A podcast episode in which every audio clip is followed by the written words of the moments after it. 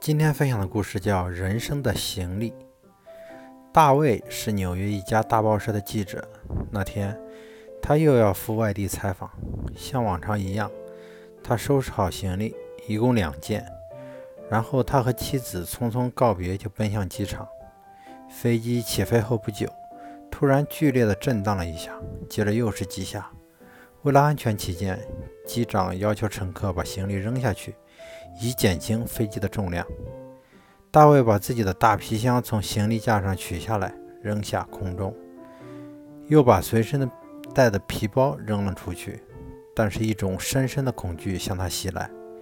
大卫尽量使自己保持平静。他想起了自己的妻子，匆匆给妻子写下了简短的遗书：“亲爱的，如果我走了，请别太悲伤。我在一个月前刚买了一份意外保险。”放在书架第一层那几本新书的夹层里。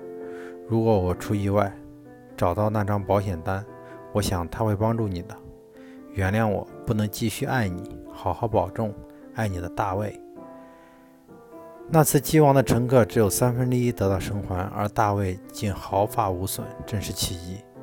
当然，他损失了两件行李，损失了一次采访好新闻的机会。不过他自己。倒上了纽约各大报纸的头版。